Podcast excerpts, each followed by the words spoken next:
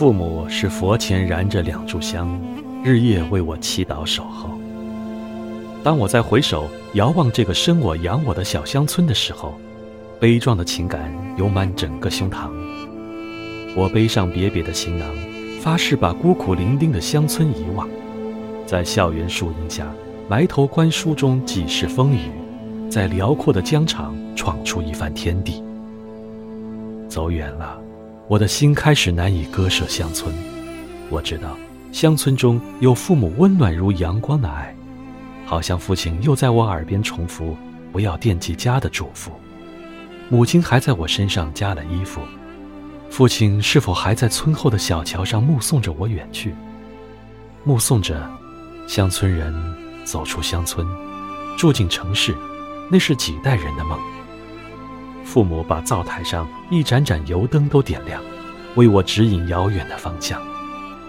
如果世间真有佛，父母就是佛前燃着的两炷香。父亲们用全部的生命和飘渺的凄苦，为我祈得一世的幸福和一方安宁。乡村以父亲血肉之躯承载的犁刀划过的疼痛，每一次农耕，我都能感受到土地在痉挛。为了收获，为了乡村人，土地能忍受。我爱着乡村的土地。就像我爱着自己的父母，父亲们永远带着满身的尘灰，用心酸去雕刻岁月上的充实与满足。父亲们不会抱怨乡村，不会抱怨土地，那是他们最大的财富。